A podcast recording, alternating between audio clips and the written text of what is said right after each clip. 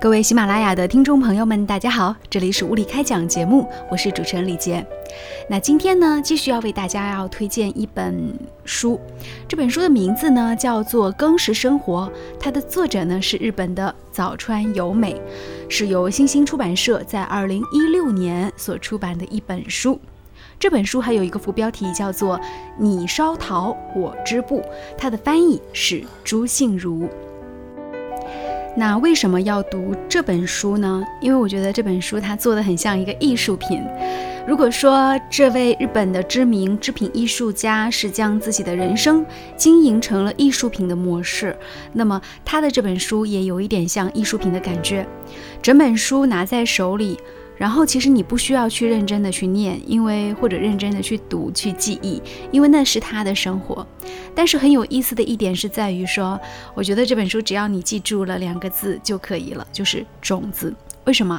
他一直在不断的通过他的这个农耕人的梦想，还有他织布的这个梦想等等，去传递一个概念，就是只要你播下了一颗种子，那这个种子就会有。发芽，然后有长大的一天。那这个过程当中，它会和自然界来进行对抗，当然也需要你真正用心的一个呵护。照顾孩子是如此，照顾土地也是如此。简单为大家来介绍一下这位作者他的生平。早川由美呢，是日本的织品艺术家。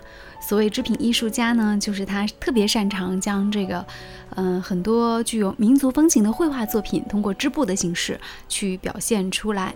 他是一九五七年出生，二十六岁开始环游东南亚，而且在旅途当中也会吸取各种东南亚的这种。经验去制造布艺，所以你会发现他的那个整个图书的给人的感觉也是有很多布艺的元素在里面，呃，看起来就会做的像个艺术品一样。在一九八五年，她跟她的丈夫就是小泽野平在日本的家中开始了农耕的生活，地址呢是选在了爱知县。那么一九九八年，丈夫跟两个孩子移居到了日本的高知县的古巷。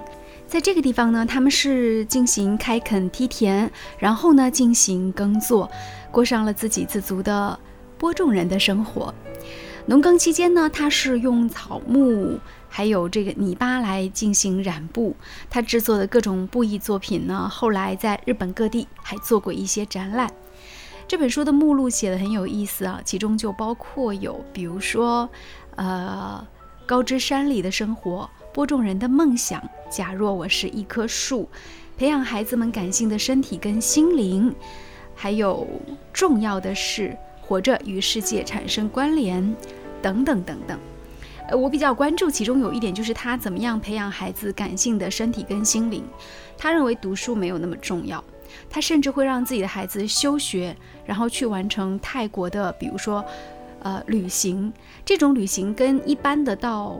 旅行社去报名的旅行是完全不同的。那么在他们这个家庭生活当中的旅行，认为一定是要在那个地方去小住的，半个月啊最短，长的时间可能是三个月甚至半年的时间，然后在一个陌生的环境里面生活，去感受当地人的这种生活方式，这个才叫做是旅行。所以在整本书当中，你会看到他传递了很多他对于旅行、对于生命的一种看法。那我觉得更多的是来自于他觉得，其实根植于大地的这种生活方式，它是可以把这种营养浸润到很多很多工作跟生活，还有养育孩子当中的。有一句话说：“你我都是一颗种子，是自然的孩子，从泥土当中来，也要回到。”泥土当中去，好像瞬间将生死都做了交代的感觉。那因为我会经常读到一些就是，呃，系统和结构更加完整的传记或者是书籍，我会觉得这本书它其实结构上是显得有一些。支离破碎，甚至是显得有一些乱七八糟的。而且单单就文笔来说，这本书写的是非常的啰嗦的，就是一件小事他会啰嗦很半天，然后有时候沉浸在一个情绪里会啰嗦很久很久，然后突然哎冷不丁就给你一张画，告诉你哎怎么叠裤子，呃怎么去酿酒啊，怎么样做沙拉，你会觉得哎读你就随随便翻一翻，觉得这个书到底在讲什么写什么呀？就好像得不出一个完整的印象。它甚至不像我们昨天推荐的那本书啊，嗯，它会更加完整一些。但是我在想，我们读书真的是需要从第一页读到最后一页，然后这样的去精读吗？那呃，前一阵子做曾国藩的一些研究的时候，就会发现说。曾国藩他认为书一书未尽不读新书，但是我认为其实这个它是有一个前提的，就是这个书它值得去精读。我认为世间上生产出来的各种各样的书，我们写出来画出来，有一种是给人去精读的，比如说你要去精读二十四史，这个是很有必要的，因为呃知道历史真的是可以对今天的人跟事做出很好的判断。但有一些书它没有必要需要你去精读，你真的就是。他写的也没有那么系统，你读来也就随便翻来一页，觉得诶还不错，很好就可以了。就比如说我最近正在读的这本书，这是来自加拿大的一个作家叫达尼拉费里埃写的《几乎消失的休闲艺术》。你要是正常的一页一页的去读，然后当研究去读就很痛苦。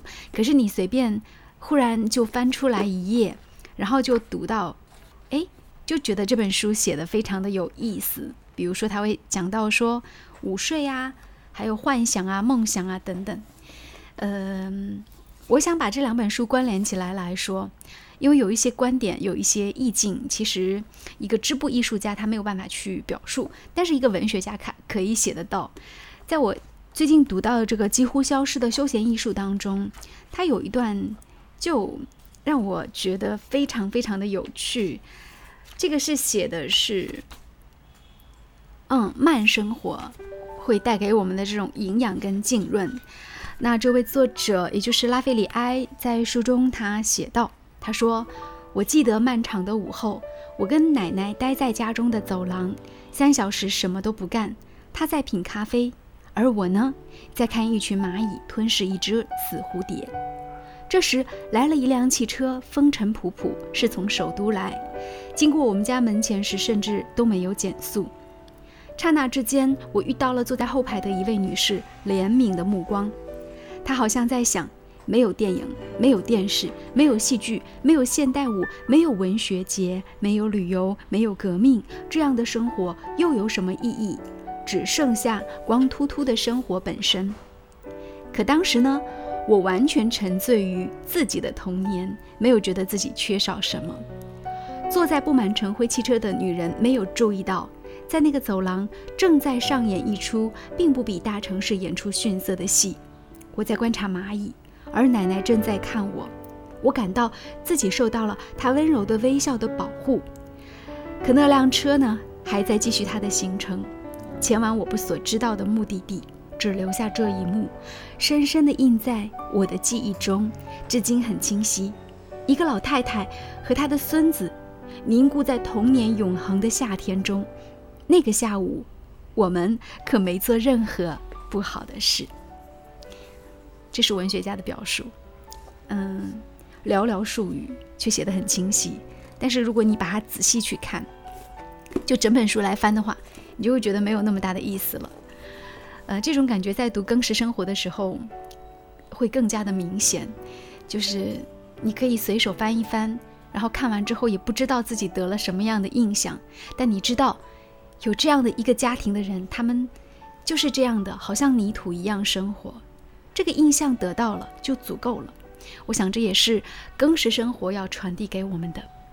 我们和植物、和自然界的万物一样，何尝不是小小的种子孕育，从泥土当中来，又会归于尘土呢？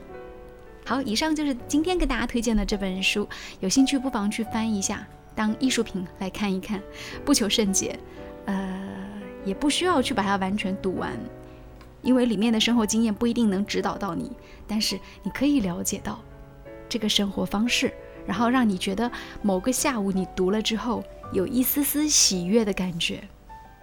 早川由美，更实生活推荐给你。